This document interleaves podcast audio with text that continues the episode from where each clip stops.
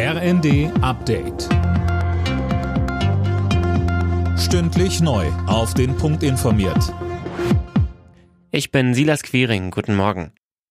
Die Kommunalverbände rechnen nach den Angriffen auf Einsatzkräfte in der Silvesternacht beim kommenden Jahreswechsel mit mehr Böller-Verbotszonen. Man habe damit bereits gute Erfahrungen gemacht, so der Hauptgeschäftsführer des Deutschen Städtetages DEDI zum Redaktionsnetzwerk Deutschland, Gisa Weber. Solche Zonen würden laut DEDI Anwohner vor Lärm, historische Gebäude vor Bränden und Menschen auf Feiermeilen vor Verletzungen schützen. Nach einer genauen Analyse der Vorfälle könnte es dazu kommen, dass die Böller-Verbotszonen nun ausgeweitet werden. Vor allem in Berlin waren Einsatz- und Rettungskräfte in der Silvesternacht massiv angegriffen worden.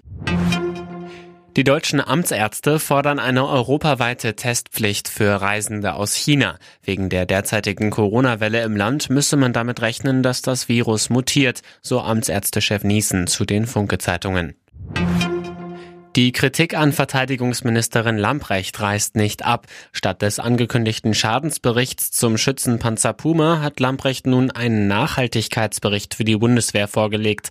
Der verteidigungspolitische Sprecher der Unionsfraktion, Florian Hahn, sagte uns, Es geht im Übrigen bei dem Puma nicht nur um ein Thema, das uns national interessiert, sondern das uns vor allem international beschäftigt. Wir sind an der Ostflanke der NATO eine führende Kraft und wir haben bestimmte Fähigkeiten mit dem Puma eingemeldet, können die jetzt nicht liefern. Und das ist natürlich schon sehr peinlich. Stattdessen sich damit zu beschäftigen, wie nachhaltig die Bundeswehr agiert, das ist zumindest in der Verhältnissetzung völlig verkehrt. Gabriel Clemens hat bei der Darts-WM in London den Einzug ins Finale verpasst. Der 39-Jährige unterlag im Halbfinale dem amtierenden Vize-Weltmeister Michael Smith aus England mit 2 zu 6.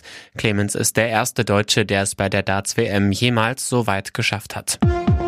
Alle Nachrichten auf rnd.de